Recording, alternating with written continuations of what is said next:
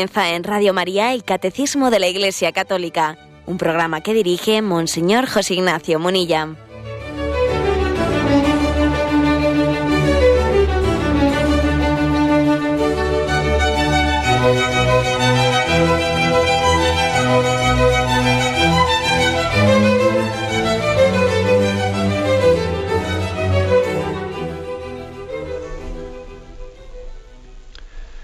Un cordial saludo a todos los oyentes de Radio María.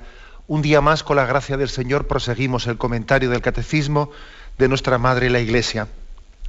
Y estamos en la explicación del sexto mandamiento, después de haber tenido pues unos puntos, el Catecismo hablando de la vocación a la castidad, la integridad de la persona, la donación, la integridad del don pleno que el hombre y la mujer están llamados a realizar la sexualidad de las distintas formas, regímenes, dice, de la castidad, según el estado de vida de cada uno. Después de eso, entramos en un apartado que dice las ofensas a la castidad, que va a ir una por una hablando de las distintas formas, de los distintos pecados concretos con los que se peca contra la virtud de la castidad. ¿eh? Es a partir del punto 2351. Y dice el primer punto, la lujuria es un deseo o un goce desordenados del placer venéreo. El placer sexual es moralmente desordenado cuando es buscado por sí mismo, separado de las finalidades de procreación y de unión. O sea que como veis, el primero, primero de los puntos, más que hablar, ¿eh? más que hablar de, de un pecado concreto, de una forma concreta de pecar contra la castidad, que van a ser los distintos que habla pues, de masturbación, pornografía, prostitución, eh, etcétera, etcétera. Pero aquí, digamos, en el primero de los puntos, 2351, se define un poco como globalmente, genéricamente, el término lujuria que sabéis que el término lujuria está incluido pues, dentro de lo que llamamos pecados capitales. ¿eh? Siete son los pecados capitales, recordáis. ¿eh? Soberbia, avaricia, lujuria, ira, gula, envidia, pereza. Y, frente a los pecados capitales hay virtudes contrarias para vencerlas. ¿eh? Eso lo aprendimos bien en el catecismo. A veces hemos, ridiculizado el catecismo aprendido de memoria, pero esos conceptos básicos aprendidos de memoria luego tenemos toda la vida para irlos entendiendo en mayor profundidad. Uno primeramente en, ese método de memorización que digo no hay que rechazar, uno pues hace suya una formulación que quizás no entiende en plenitud ni mucho menos, pero luego a lo largo de su vida la, va redescubriendo, ¿no? Y me acuerdo que, pues que de pequeño se nos enseñaba, ¿no? Pues contra la soberbia, humildad, contra la avaricia, generosidad, contra la lujuria, castidad, contra la ira, paciencia, contra la gula, templanza, contra la envidia, caridad, contra la pereza, diligencia con demasiada ligereza. ¿eh?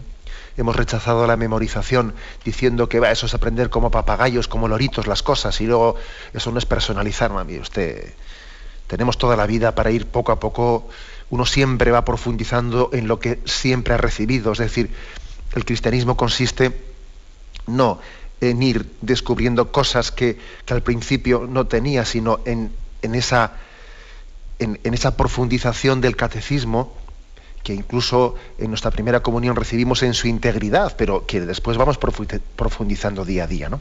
Bueno, aquí me estoy, me estoy apartando.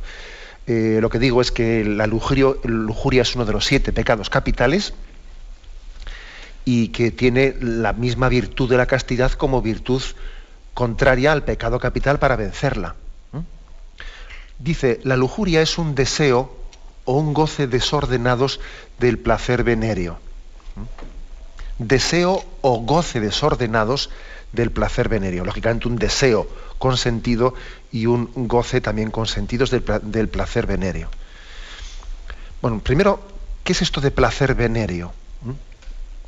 La palabra mm, venéreo, mm, la palabra venéreo se refiere a físico carnal, para entendernos. ¿eh? O sea, que digamos en el, en el, ser humano hay otras dimensiones. Hay una dimensión física, ¿eh? otra dimensión psíquica y una dimensión espiritual. La dimensión física es, pues, que es la que integra todas las, facetas mm, instintivas, ¿no? Pues las instintivas, que es común con los animales. El placer venéreo lo tienen también los animales, sí. en eso, en el placer venéreo, eh, pues nosotros somos similares a los animales. Solo que ellos son animales irracionales y nosotros somos animales racionales, ¿no? Pues por nuestra alma. O sea, por lo tanto hay una dimensión física a la que se refiere eso de placer venéreo. Hay una dimensión psíquica, que es la que sustenta el mundo de los sentimientos, y hay una dimensión ya más espiritual, en la que ya se eh, entra en juego el entendimiento y la voluntad, que son la dimensión superior del alma, las facultades del alma. Las facultades del alma.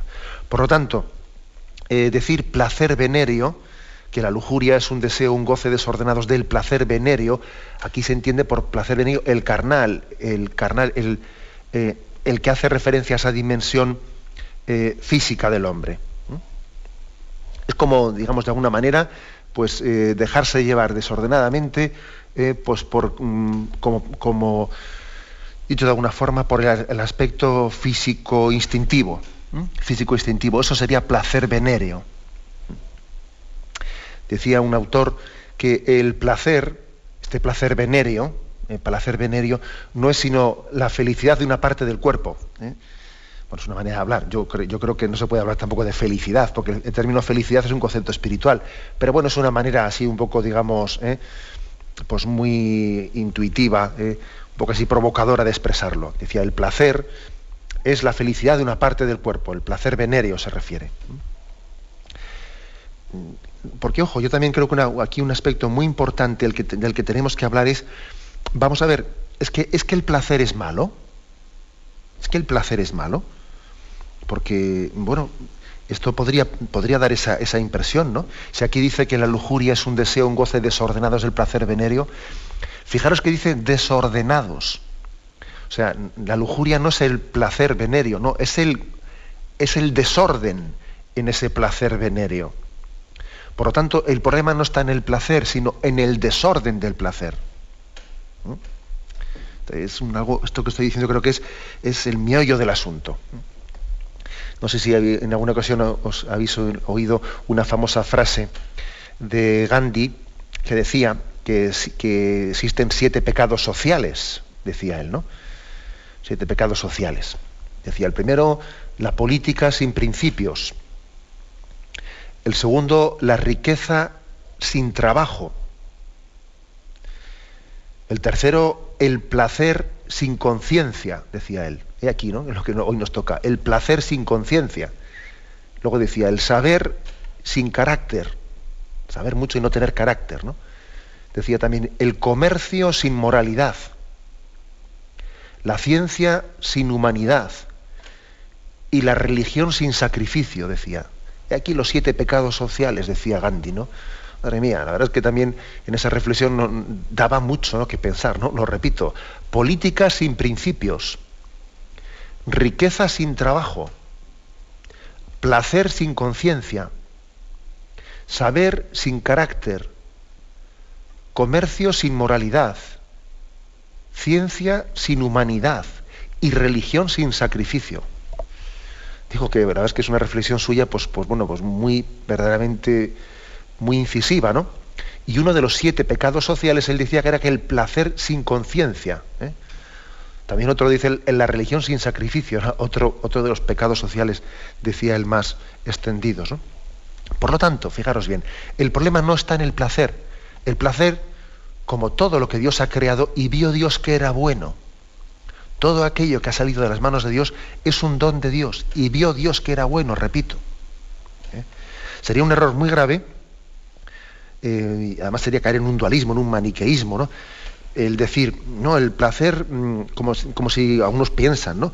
El deber viene de Dios y el placer viene del demonio. No, eso no es verdad. El deber viene de Dios y el placer viene del demonio es una versión totalmente dualista y maniquea que no tiene nada que ver con el mensaje cristiano. Nuestra visión cristiana de la existencia insiste mucho en, ese, en esa creación y vio Dios que era bueno y vio Dios que era bueno. Por lo tanto, el placer en sí mismo es un don de Dios. Es un don de Dios, tanto el placer venerio como el placer, porque hay que decir que, bueno, pues hay distintos tipos de placeres, ¿no? Hay un placer venerio, físico, también hay un placer más psíquico y también hay un placer espiritual, ¿no? El placer venerio está claro lo que significa. ¿eh? Es un poco el, factor animal del hombre. El placer psíquico es cuando ese placer está ligado a los afectos, a los sentimientos, ¿no? Y el placer espiritual, que también se puede hablar de una manera así, ¿no? El placer espiritual es, hombre, además si lo decimos, ¿no? Es un placer haberte conocido. Y bueno, es posible que esa palabra se diga en un sentido, pues vamos, sin, sentirla o como una frase hecha, eh, con un cumplimiento vacío. No, no, pero puede también ser dicha realmente. Ha sido un placer escuchar este concierto. He, disfrutado este concierto. ¿no? Ha sido un placer tener amigos como tú, es un placer para mí.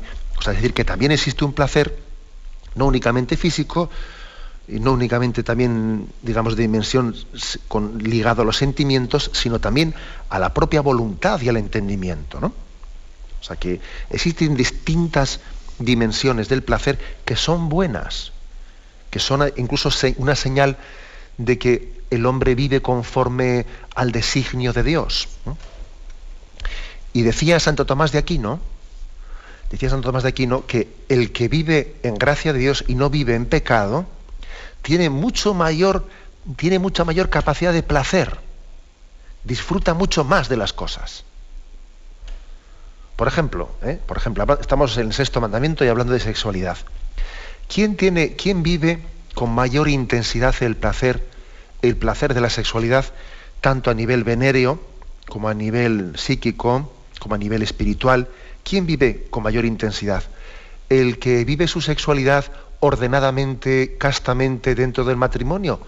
¿O el que anda ahí por detrás yendo a prostíbulos? Madre mía, no, me cabe la menor duda. No me cabe la menor duda que el placer es muy superior viviéndolo ordenadamente. Santo Tomás de Aquino dice, eh, el placer es muy superior cuando vivimos ordenadamente. Eh, no es cierto, no es cierto que el placer eh, lo dé el pecado porque tenemos esa especie de, visión equivocada, es que, es que el placer me lo da el pecado, que era un poco eh, la tentación también del pecado original, ¿no? Es que si comes de ese, eh, de ese árbol parece que... No, no, no, vamos a ver, eso es falso. Al demonio le encantaría, al demonio le encantaría que pudiésemos pecar sin placer ninguno. Al demonio lo que lo que le gustaría es hacernos pecar y encima hacerlo de manera que no podamos obtener ni placer ninguno en el pecado, sino, sino sufriendo plenamente en ello, ¿no? Que es lo que al final no suele ocurrir, pero bueno. Pero claro, el demonio no tiene más remedio que pagar el precio del placer para de esa manera engañarnos y, hacer y hacernos caer. Pero el placer no es suyo, el placer es de Dios. Esto es muy importante, ¿no? Porque de lo contrario estamos siempre siendo engañados, ¿no? Siendo engañados, como si, eh, mira, pues el pecado, el demonio, eh, son los que te dan placer, son, un tubo de escape en esta vida, y claro, y Dios lo que te pide es que, que, tú renuncies al placer, que renuncies al disfrute de la vida, y que aquí seas capaz de amargarte resignadamente, que te amargues resignadamente y que reserves tu placer para el cielo. ¿no? Eso es mentira. Eso es mentira, eso es un engaño. Dios concede un placer, y un placer en sentido pleno de la palabra, ¿no? muy superior muy superior a quienes viven en gracia y a quienes viven, por lo tanto, de una manera ordenada su sexualidad y su vida y sus relaciones en todos los ámbitos de, la existencia, pero muy superior, muy superior. Por eso también una de las características del placer vivido ¿no? pues de una manera desordenada, de una desordenada, por ejemplo, una característica muy clara de la lujuria suele ser pues, el vacío interior tan grande al que conduce es decir, es buscar desordenadamente ¿no? Eh, un momento de placer para que en el mismo momento en que ya lo estamos mordiendo, ya nos sentimos vacíos. Es un como la bolsa, ¿no? Que sube y baja y sube y baja, ¿no? Pues esto, es algo así. ¿eh? Es de repente buscar ¿eh? algo que en el mismo momento en que lo estoy ya, lo estoy disfrutando, me siento totalmente vacío por dentro. Sin embargo, sin embargo, fijaros bien, la diferencia entre el placer desconectado ¿no? del resto de la existencia y la felicidad es que la felicidad no está sometida ¿no? A, estos vaivenes. En el fondo, fijaros bien, en el fondo esto no es tan distinto de aquella experiencia que tuvo San Ignacio de Loyola cuando convaleciente en la casa Torre de Loyola, él fue, fue experimentando, no fue dándose cuenta de lo que le ocurría. Y cuando leía libros de caballería y libros que hablaban de la honra de, esta vida y de las damas para conquistar y no sé qué, pues dice que en esos momentos, al leer esas cosas, pues su corazón eh, estaba verdaderamente henchido, ¿no? Pero en cuanto que después de haberlas leído se quedaba solas y tenía un vacío interior tremendo. Mientras que decía él, cuando leía vidas de santos, pues quizás no, no sentía esa especie de placer tan grande como cuando leía libros de caballería y de vanidades, ¿no? Pero sin embargo, después permanecía en él, permanecía en él una paz y una alegría interior que nadie le podía quitar. Bueno, pues comparando que es distinto, ¿no? Porque San Ignacio Loyola no hablaba allí del placer venerio, pero bueno, comparando la experiencia, la de San Ignacio más espiritual, y lo que habla aquí el catecismo sobre también la, la lujuria o el sentido del placer desligado, desligado de, sus, de las dimensiones espirituales del hombre, en la cosa nos sirve el ejemplo de San Ignacio, nos sirve. el placer venéreo se caracteriza por buscar un momento álgido, rápidamente buscar una situación, buscar su desfogue y luego tener sencillamente un vacío interior tremendo. El placer por el placer conduce a la tristeza. Vamos, es que eso, eso el que no quiere reconocerlo está mintiendo, está mintiendo. El placer por el placer conduce a la tristeza. Y la castidad, que también requiere cruz y requiere dominio de uno mismo, la, castidad conduce a la alegría. El que no reconozca esto está mintiendo. Porque, porque, es que basta, basta, mirar a nuestro interior y saber leer lo que ocurre en nuestra alma, como lo leyó San Ignacio, ¿no? En aquella casa torre, en ese momento en el que el Señor le estaba madurando para su conversión. Bien, tenemos un momento de reflexión y continuamos enseguida.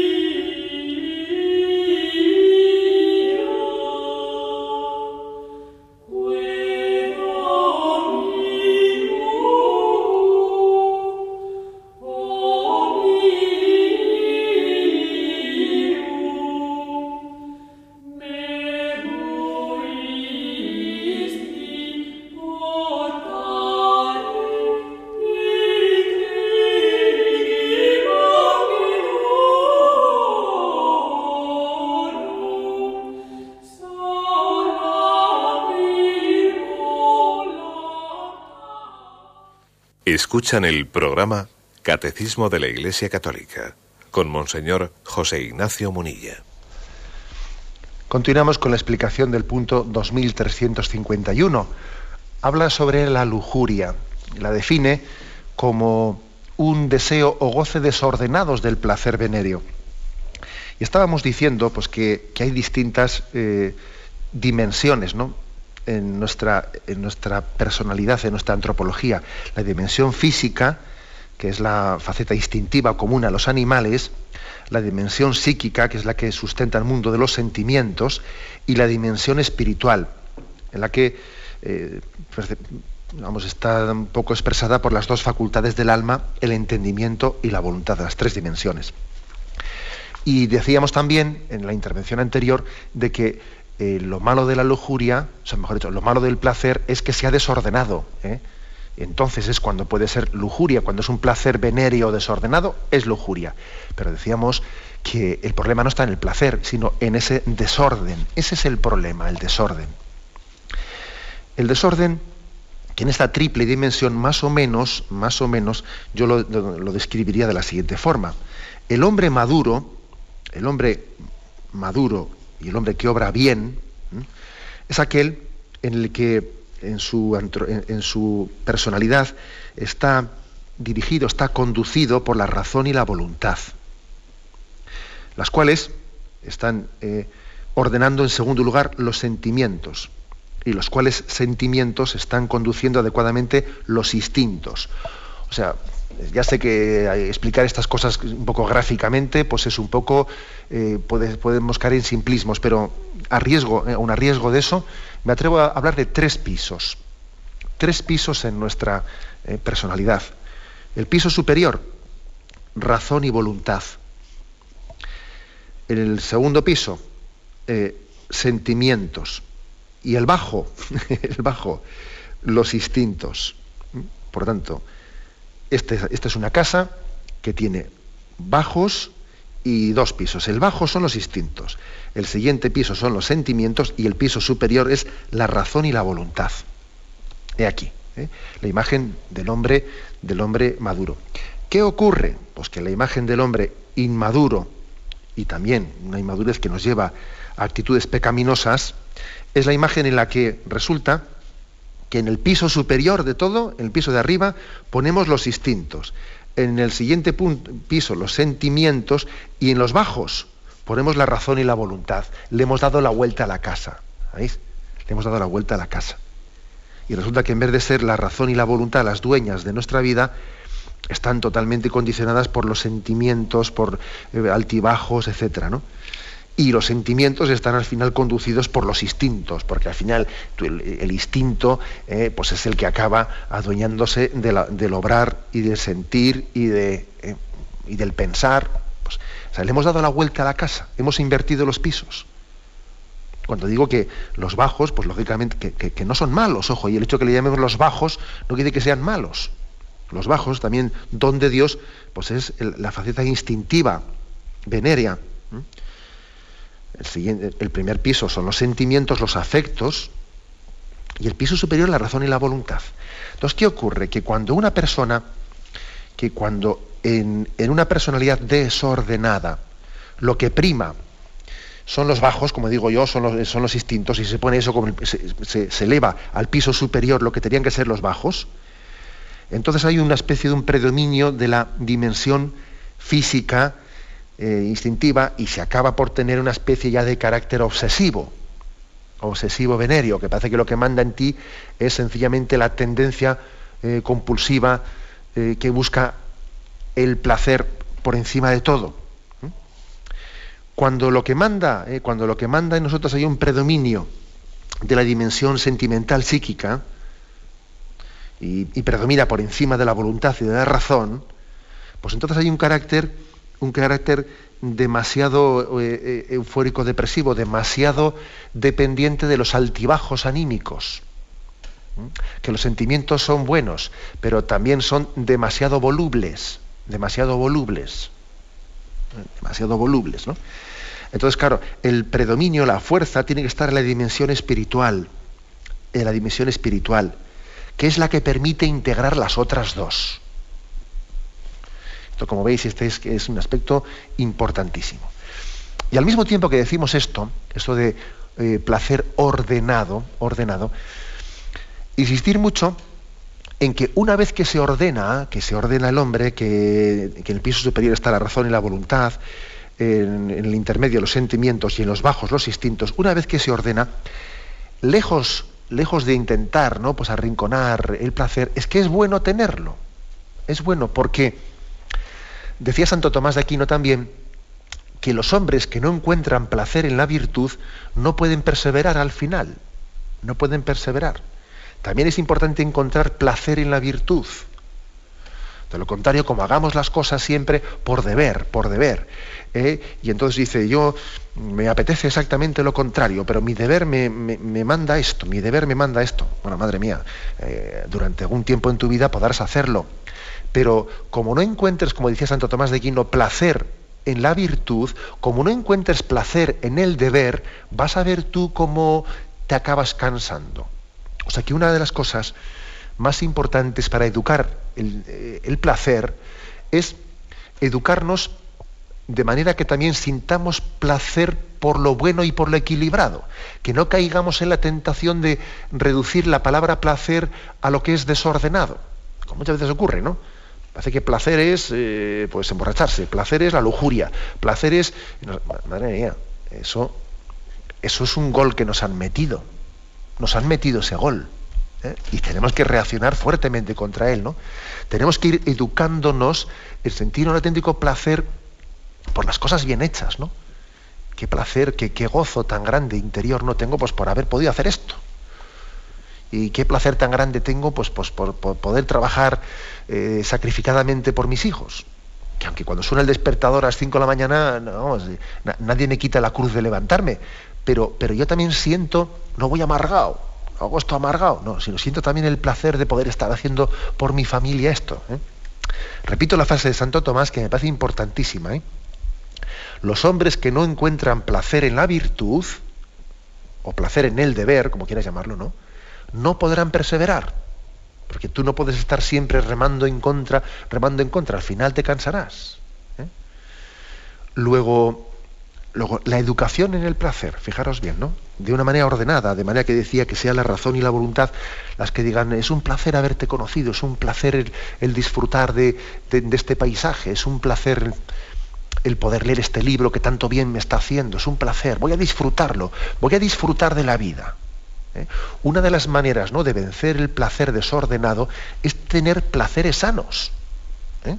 Porque lo que no podemos pretender es que el hombre es estrujar una esponja para que no tenga agua sucia, pero tampoco darle agua limpia. No, o sea, hay que darle agua limpia. De lo contrario, la esponja algo tiene que chupar, ¿no? El hombre está, está hecho para. Eh, tiene hambre y tiene sed de felicidad, ¿no? Entonces hay que llenar su corazón de, placeres que sean verdaderamente acordes a su vocación, a, la vocación, al amor a la que Dios le, ha llamado. Por eso, educación ¿eh? de los placeres. También hay un famoso refrán que dice, ¿no? Decía el antiguo, decía el antiguo pensador, ¿no? Vengarse es un placer de dioses. Y sin embargo, los discípulos de Jesús decimos, perdonar es un placer de Dios o es un placer de los cristianos. ¿Eh? Fijaros bien, ¿no? Lo instintivo es decir, ¿no? Vengarse es un placer. Es un placer de los dioses, ¿no? Me vengo es un placer mío. Sin embargo, Jesús dice, perdonar es un placer de Dios. Esto, como veis, darle la vuelta a esa frase, que, que los antiguos dijesen eso, ¿no? Antes del cristianismo, vengarse es un placer de dioses y que Jesucristo haya venido a enseñarnos de que perdonar es un placer de Dios, es que es la educación en el placer. A mí qué es lo que me da eh, goce interior. Por ejemplo, siento placer por ver que alguien eh, a quien me ha hecho mal está sufriendo. Madre mía, eh, perdón, tienes que purificarte totalmente ese placer que estás sintiendo por el mal del otro. O sea, aquí quiere decir que te, vamos, que, que, que no has aprendido a disfrutar del bien sin embargo, aprender a disfrutar del perdón, del, bueno, es que eso es la educación del placer, ¿no? Y eso supone una pedagogía en la que a los niños también, a los niños se les, eh, y a los adolescentes, y a los jóvenes, y a todo el mundo, ¿no? Pues se nos enseña a disfrutar de la vida, a gozar de ella, ¿eh? a gozar de ella. Que esto no quiere decir, ojo, ¿eh? esto no quiere decir que no, que no haya cruces, porque también yo creo que el auténtico placer es el que asume la cruz. ¿Eh? O sea, no hacer incompatible placer con cruz, que una de las grandes equivocaciones es como si fuesen eh, conceptos, vamos, incompatibles, ¿no? Pues no es verdad, no es verdad. No es incompatible el placer y la cruz. ¿Eh? Yo a veces no, cuando me preguntan, ¿y qué tal va la vida, etcétera y tal? Pues yo muchas veces suelo decir, ¿no? pues mira, voy a ser sincero, ¿no? Sufro, sufro mucho por muchos problemas, ¿no? Sufro mucho porque también el, tomarte la vida en serio, el afrontar situaciones en la iglesia, etcétera, te, lleva a sufrir, ¿no? Te lleva a sufrir. Pero al mismo tiempo disfruto mucho. Disfruto mucho. O sea, las dos cosas son, son posibles al mismo tiempo. Es más, yo diría que solamente las dos, si existen las dos, son verdaderas. De lo contrario, no me no me lo creo. Yo no me creo que se pueda disfrutar de la vida, que se pueda tener el placer de, de la existencia escaqueándose de la cruz. No me lo creo. O sea, eso, eso es un placer falso, ¿no? Luego también aquí hay una sabiduría de la cruz, en la que abrazando, abrazando la cruz uno siente el placer de, estar en manos de Dios, ¿no? Y de saberse conducido y de. Bueno, pues esto es importante. ¿eh?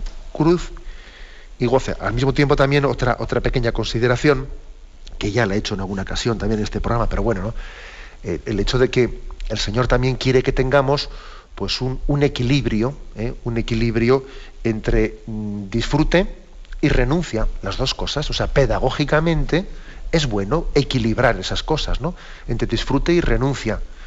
Yo creo además que eh, la capacidad de disfrute suele ser también proporcional a la capacidad de renuncia. Uno sabe disfrutar mucho más también cuando sabe renunciar si no sabe renunciar, si es algo eh, totalmente necesario y disfruta menos de ello. Me acuerdo que hubo aquí una llamada de un oyente que en temas de sexualidad en la que estamos ahora, metidos pues no hablaba de bueno pues de los problemas de que podía tener un matrimonio un matrimonio de tener eh, pues que tener que renunciar también en momentos determinados a la expresión sexual de su amor, pues por lo que fuere, ¿no? Pues por motivos de, una, de, una enfermedad, de un tal o de un cual, o de una necesidad de una regulación de la natalidad o, tal o cual, ¿no?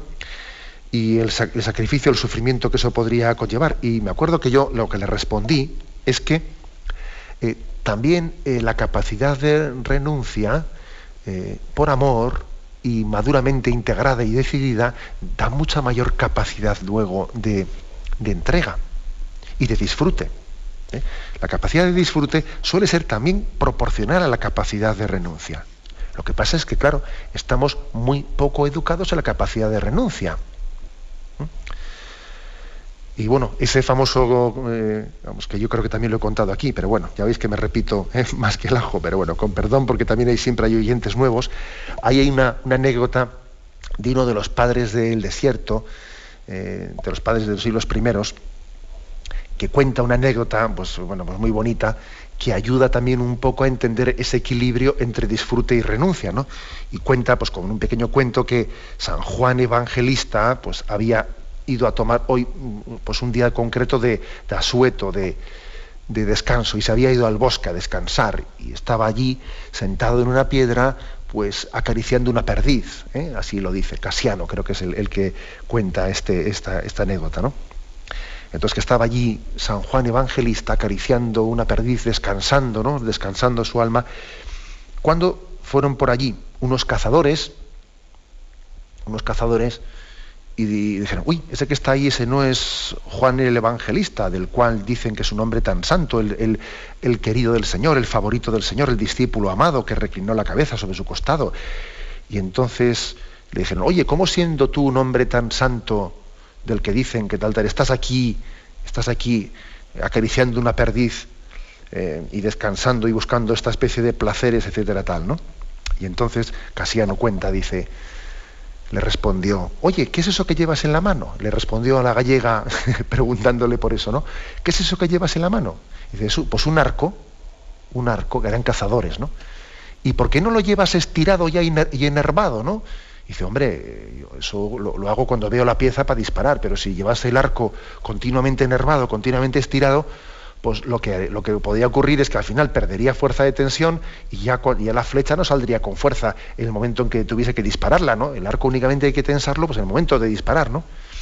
Y le dice Juan Evangelista, pues eso mismo también me ocurre a mí. ¿eh? Eso mismo me ocurre a mí, que también para poder, ¿eh? cuando llegue el momento de la renuncia y del sacrificio, etcétera, para poder también realizarlo con, con determinación, también el Señor quiere que yo sepa disfrutar eh, de los placeres sanos de la vida para que eso después me dé más capacidad de renuncia. Es decir, que como veis, he querido un poco eh, no, no, únicamente afirmar que la lujuria es un goce desordenado del placer, sino también insistir en la educación del placer. En la educación del placer. El placer, no mm, confundamos nunca, el placer no es malo. Lo, malo es el desorden. ¿eh? Lo malo es cuando el placer no está integrado en todas las dimensiones de la, personalidad. ¿no?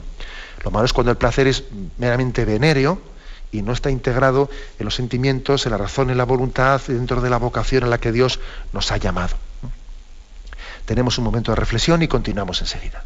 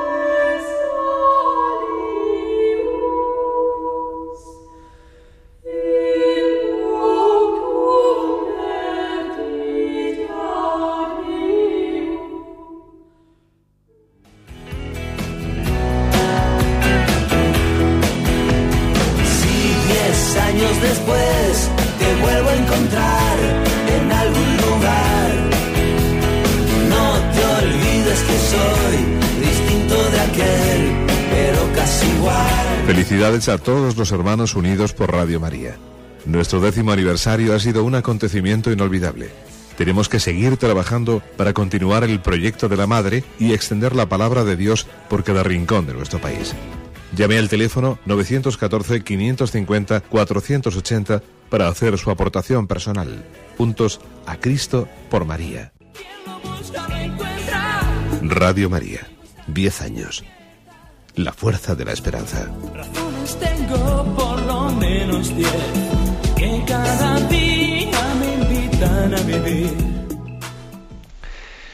Y vamos a concluir con este punto 2351 al que hemos dedicado el programa de hoy. Eh, es un punto que habla de la lujuria, definiéndola como un placer desordenado, venéreo, y luego dice la siguiente frase algo que también yo creo que ayuda a completar la reflexión. ¿eh? El placer sexual es moralmente desordenado cuando es buscado por sí mismo, separado de las finalidades de la procreación y de la unión. O sea que también entender bien el tema del placer, eh, ¿para, qué lo quiso Dios? Una pregunta, ¿no? ¿Para qué lo quiso Dios? Dios podía haber hecho también la naturaleza humana sin, esa, ¿eh? sin ese componente de placer venéreo. Y entonces igual nos hubiésemos ahorrado muchos disgustos. Igual, mira, pues oye, pues no sé, no tendríamos tantas tentaciones, ¿no? Y ese, ese factor así un poco animal que tenemos dentro de nosotros, anda, que nos hace sufrir, ¿no? Oye, ¿no podía Dios haber hecho al ser humano quitándole ese aspecto? Bueno, pues vamos a verlo desde el otro punto de vista. Eh, ¿qué, es lo que, ¿Qué es lo que nos permite ¿no? Eh, esa especie de, em, de factor también instintivo, ¿eh? de placer venéreo, que puede ser ordenado o desordenado. ¿Qué es lo que permite? ¿Por qué lo ha creado Dios? Pues yo veo, yo veo, yo me atrevería a decir que Dios también lo ha, lo ha creado como un motor, un motor potente para buscar unos fines. Un motor potente para buscar la finalidad de la procreación y para buscar la finalidad de la unión, de la expresión del amor.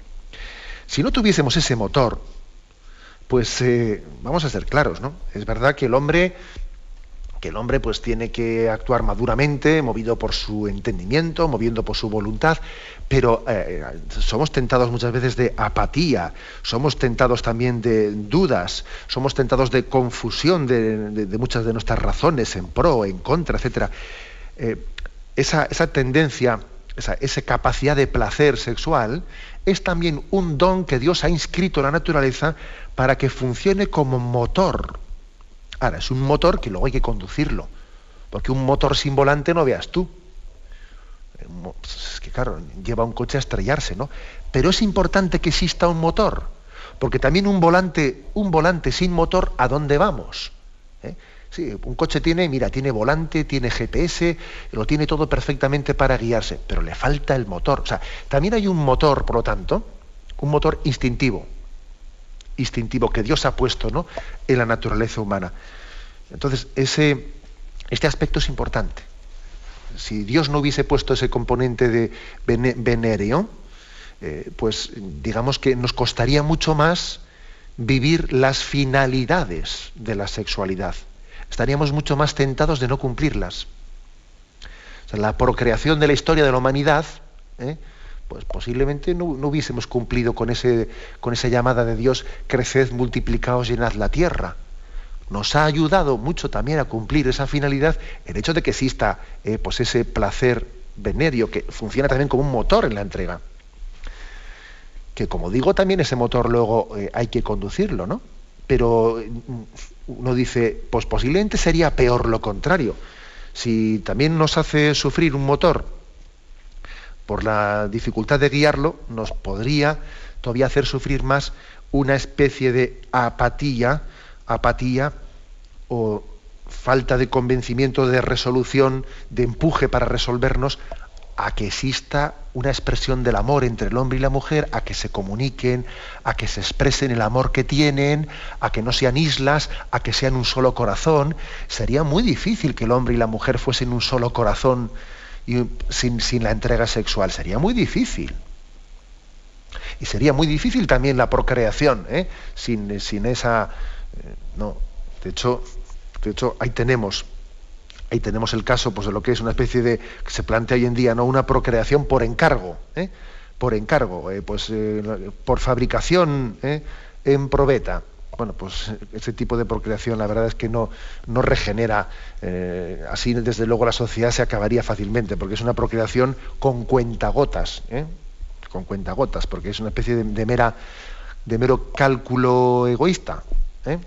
Entonces, yo digo las dos cosas. El placer, Dios lo ha inscrito en la naturaleza humana como algo bueno y, como, y también para que esté integrado en la finalidad y ejerce, y ejerce mucho mayor, o sea, un bien muy superior al que, al que pensamos. Confiemos en Dios, confiemos en que Él ha hecho así las cosas, confiemos en que Él sabe eh, cómo, nos, cómo nos ha creado. Aunque también es verdad que luego el pecado, que el, pecado nos ha desordenado, ¿no? O sea, el desorden que existe en esa tendencia eh, veneria o sexual, eso no ha venido de la creación de Dios, sino ha venido también de lo que el pecado ha introducido de desorden. Pero la tendencia, ¿eh? la tendencia como motor al placer, etcétera, es, es un motor, como digo, ayuda más a que entre el hombre y la mujer exista comunión de amor. Igual os puede sorprender que diga esto, ¿no? Porque algunos igual pueden tener la visión de que la comunión entre el hombre y la mujer, el matrimonio tiene que ser meramente espiritual. No, no, para que, para que haya comunión espiritual en el matrimonio, eh, Dios ha pensado, ¿no? Y tiene que haber también esa, esa entrega sexual que está llamada a consumar también y a ser como, como la base, ¿eh? el, piso, el piso inferior sobre el que se ponga la base definitiva de una comunión en el espíritu. Nosotros no somos espíritu separado de la carne, ¿eh? sino somos espíritu encarnado. Por lo tanto, la comunión en la carne pone las bases de la comunión en el espíritu. ¿Mm? Por lo tanto, y vuelvo ¿eh? al punto de partida, el, el placer sexual es desordenado cuando es buscado por sí mismo, separado de los fines de la procreación o de la unión en el matrimonio.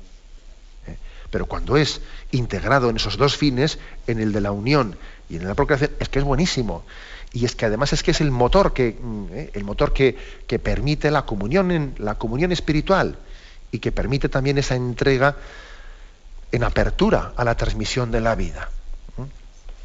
Bueno, como veis, hemos hablado en este día de hoy, 2351, sobre qué es la lujuria, pero también hemos querido hacer una, pequeña como catequesis sobre qué es el placer y la, educación en el placer, ¿eh? y sobre las finalidades también de, de la entrega sexual, de procreación y unión, y cómo el placer está llamado a integrarse en esas finalidades, no a buscarse el placer por el placer, que decía yo antes, ¿no? El placer por el placer eh, curiosamente, cuando lo buscamos en sí mismo, tan pronto como lo buscamos, desaparece. Y sin embargo, el placer, cuando se busca integrado en la unión y en la procreación, se prolonga. Esa es la diferencia. El placer por el placer es como cuando alguien va, está, tiene un espejismo en pleno desierto, cree haber visto un oasis, se lanza allí y el mismo momento en que cae sobre la arena se da cuenta que allí no había más que arena no, había oasis, era un espejismo. Ese es el placer por el placer. Esa es la lujuria. Sin embargo, el placer integrado en la, vocación a la unión, en el matrimonio y en la vocación a la procreación, es un placer, eh, poniendo el ejemplo este que he puesto, no es caer, eh, en el espejismo eh, de un oasis donde no existía, sino encontrar ese oasis de la plena comunión en el amor. Lo dejamos aquí. Damos paso a la intervención de los oyentes. Podéis llamar para formular vuestras preguntas al teléfono 917 107 700. 917 107 700.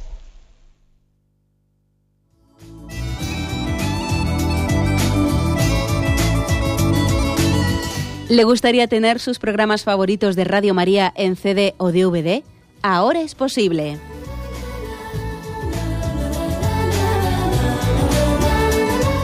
Le sugerimos que primero se informe en qué formato de audio lo puede escuchar en su equipo, DVD o CD, teniendo en cuenta que no todos los lectores de CD pueden reproducir el formato digital MP3 en el que enviamos nuestros programas.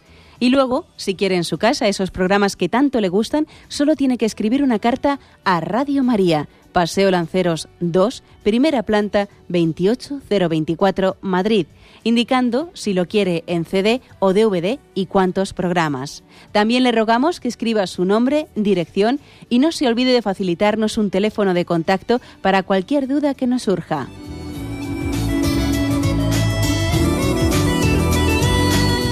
Radio María, más cerca de usted.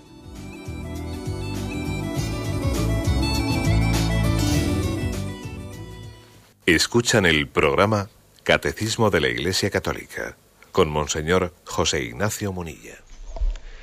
Sí, buenos días, ¿con quién hablamos? Me llamo Rosa, Monseñor, soy de Madrid. Muy bien, escuchamos. Y mi pregunta no está relacionada con el tema de hoy. He intentado hablar otros días y no he podido. Es ah, que me ha creado mucha confusión en relación con el testamento vital y la eutanasia, el caso este de Italia. Yo tengo un testamento vital firmado con un texto que me dio un sacerdote y usted lo conoce mejor que yo que habla de eso, que, no se me mantenga con medios extraordinarios, desproporcionados, etcétera, etcétera, que no se me aplique la eutanasia activa, ni se me prolongue la vida de forma abusiva, etcétera. Eh, bien, eh, a la vista del caso este, la chica que ha habido en Italia, pues yo ya no veo la diferencia entre el testamento vital y la eutanasia. ¿Podría, por favor, explicármelo? Sí, pues mire, lo intento y además su pregunta es muy práctica, ¿no? Pues la verdad es que hay una diferencia muy clara. Es decir, una cosa es prolongar. Fíjese, precisamente el padre de esta chica de Luana, el padre que ha sido él, el que, ha sido terrible, ¿no? Que sea un padre el que lleve la batalla para poder aplicar la eutanasia a su hija. Es terrorífico, ¿no? El padre precisamente reivindicaba que decía que su hija, antes del accidente que había tenido hace 17 años, su hija era de las que decía que a ella no le gustaría que prolongasen su vida artificialmente, de una manera artificial, enganchada a una máquina toda la vida.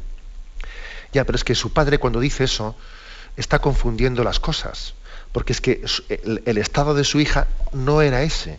El estado de su, hija no era una especie de prolongación artificial de la vida por un encarnizamiento terapéutico, por, unas máquinas que artificialmente mantienen la vida, sino que el caso de Luana era una chica que vivía sin respirador, sin nada, es decir, únicamente eh, tenía un coma mantenido por el suero que le hidrataba ¿eh? y por la sonda que le daba alimentos. Es decir, que lo único que recibía Luana era bebida y comida, para hablar en plata. ¿eh? Bebida y comida. Por lo tanto, lo que nosotros entendemos es que a nadie se le puede negar la hidratación y el alimento. Porque claro, a una persona quitarle la hidratación y el alimento es matarla de sed o de hambre. Eso no es tenerla enganchada a una máquina y prolongarla desproporcionadamente la vida, es que, menos que a una persona, eh, es que de lo contrario, la causa, el motivo por el que Luana ha muerto, de no ser que le hayan dado algún fármaco que la haya matado, que eso no lo sabemos, pero el motivo por el que Luana ha podido morir es por hambre o por sed, por deshidratación. Y eso es terrible, ¿eh? es terrible, o sea, eso es una eutanasia muy clara. Muy distinto de lo que en los testamentos vitales se dice que es no prolongar la vida artificialmente, pero claro, uno puede estar viviendo pues casi sin dejarle morir por máquinas que le sostienen por todos los lados, ¿no? Pero es que esto no tiene nada que ver. ¿eh? O sea, que estamos, por lo tanto, en, una, en, un caso que nos ayuda a distinguir los conceptos. ¿eh? Nos ayuda a distinguirlos y, y, bueno, y la verdad es que ha sido hermoso ver cómo en Italia ha habido también, ¿no? Pues una una reacción por una parte de la, comenzando por el primer ministro y, por una parte de la sociedad que por lo menos han luchado, ¿no? Han luchado contra la cultura de la muerte, ¿no? Que es terrorífica. ¿eh? Adelante, vamos para un siguiente oyente. Buenos días. Sí, buenos días, monseñor. Buenos días, le escuchamos. Eh, soy Bautista de Castellón. Adelante, Bautista. Eh, cuando usted estaba explicando el desorden mm, del placer, mm, siempre utiliza la palabra desorden. Ese desorden debemos entender que es un pecado mortal. El desorden, el desorden en materia sexual, esto vamos a, verlo en los próximos días. ¿no? Desde el punto de vista objetivo, ¿eh? luego otra cosa son las culpas subjetivas. ¿no? Esto vais a ver que lo vamos a intentar distinguir con bastante claridad y, por ejemplo, en el siguiente punto, que es sobre la masturbación. Pero una cosa es, eh, digamos, el grado de culpabilidad subjetiva que tiene una persona, que cuando se habla de pecado mortal se está incluyendo lo subjetivo, ¿eh? la libertad, la plena libertad y la conciencia, y otra cosa es, y otra cosa es eh, objetivamente. Se suele decir que en materia de sexualidad, pues objetivamente hablando no hay parvedad de materia, se dice, es decir, que el desorden en materia sexual es grave por sí mismo, por materia otra cosa es que subjetivamente hablando una persona tenga la plena culpabilidad en ello, dependiendo de su libertad, su conciencia, etcétera, etcétera. ¿eh? Pero vamos, hablaremos de esto en, próximos días. Adelante, vamos a un siguiente oyente. Buenos días. Señor, buenos días. Buenos días, sí, escuchamos. Le agradecemos muchísimo todo lo que los, los dones que Dios le ha dado y usted no lo pone a nuestro servicio. Mire, el Señor dijo en el Génesis que el hombre no es bueno que esté solo y creó la mujer. Bueno, estos hijos que son hijos o hijas que están abandonados por su mujer o marido con 28, 29 años, ¿qué se hace con ellos? Porque ellos no han elegido ser célibes, ellos tienen vocación de padres. Y el hombre, esa chica o ese chico que abandona a su marido o a su mujer está condenado a vivir célibe, tanto si tienen hijos como si no, en la época en que estamos viviendo. Y se lo dice una madre con una separación terrible de un hijo, con un sufrimiento horrible, practicante y creyente en la Santa Madre Iglesia. Dios se lo pague, Monseñor. Gracias a, usted y por, su, y, por su sinceridad y rezamos por usted y confiamos en que también su sufrimiento ofrecido por sus hijos va a tener más fruto del que usted piensa. ¿no? Mire, yo respondiendo a su pregunta le diría, no diga la palabra condenado, está condenado a vivir feliz. No, no diga esa palabra. Porque claro, detrás de esa palabra, madre mía, yo creo que nos falta una confianza en, en aceptar los caminos de Dios, que conllevan cruz. Pero como decía yo antes, también en la cruz está el goce y el disfrute. Cuando uno abraza la cruz decididamente, eh, encuentra también en esa, en esa voluntad de Dios abrazada, ¿no?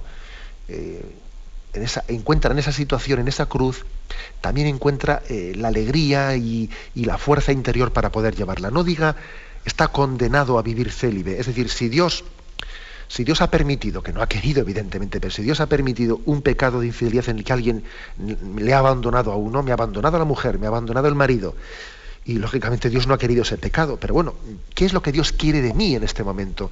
Pues quiere de mí en este momento que yo, que yo viva con intensidad el momento presente, abrazando esa cruz y llenando mi corazón y mis afectos, llenándolo pues de cosas y de, cosas positivas y de relaciones personales que me planifiquen, etcétera, pero al mismo tiempo sin caer en una tentación que hoy en día está muy es que hay que rehacer la vida, no hay que hoy, hoy, en día se utilizan términos como que uno está condenado a vivir célibe o hay que rehacer la vida, ¿no?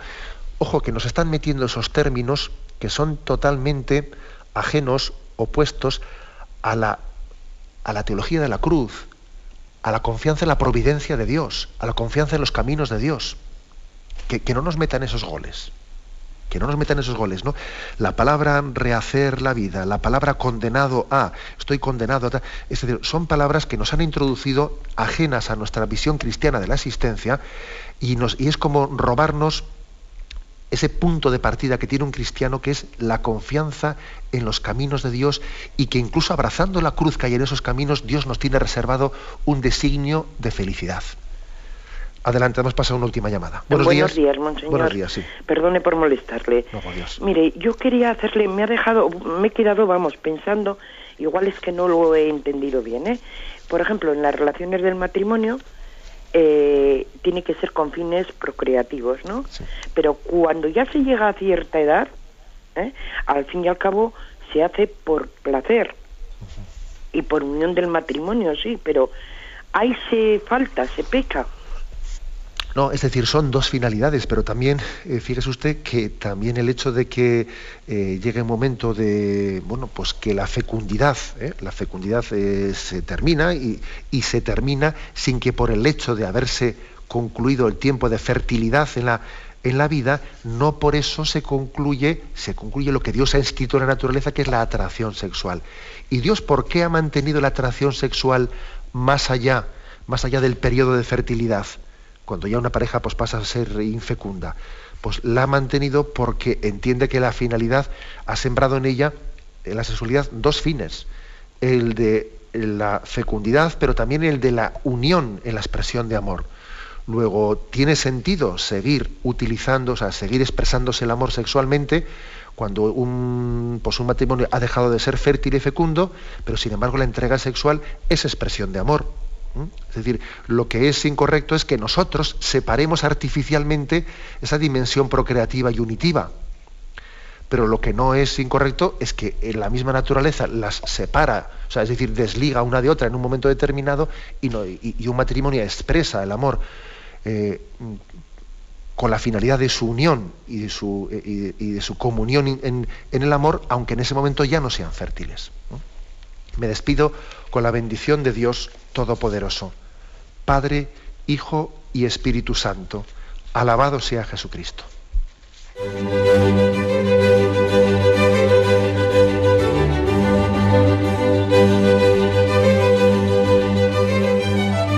Hasta aquí el comentario al Catecismo de la Iglesia Católica, un programa que dirige en Radio María el obispo de Palencia, Monseñor José Ignacio Monilla.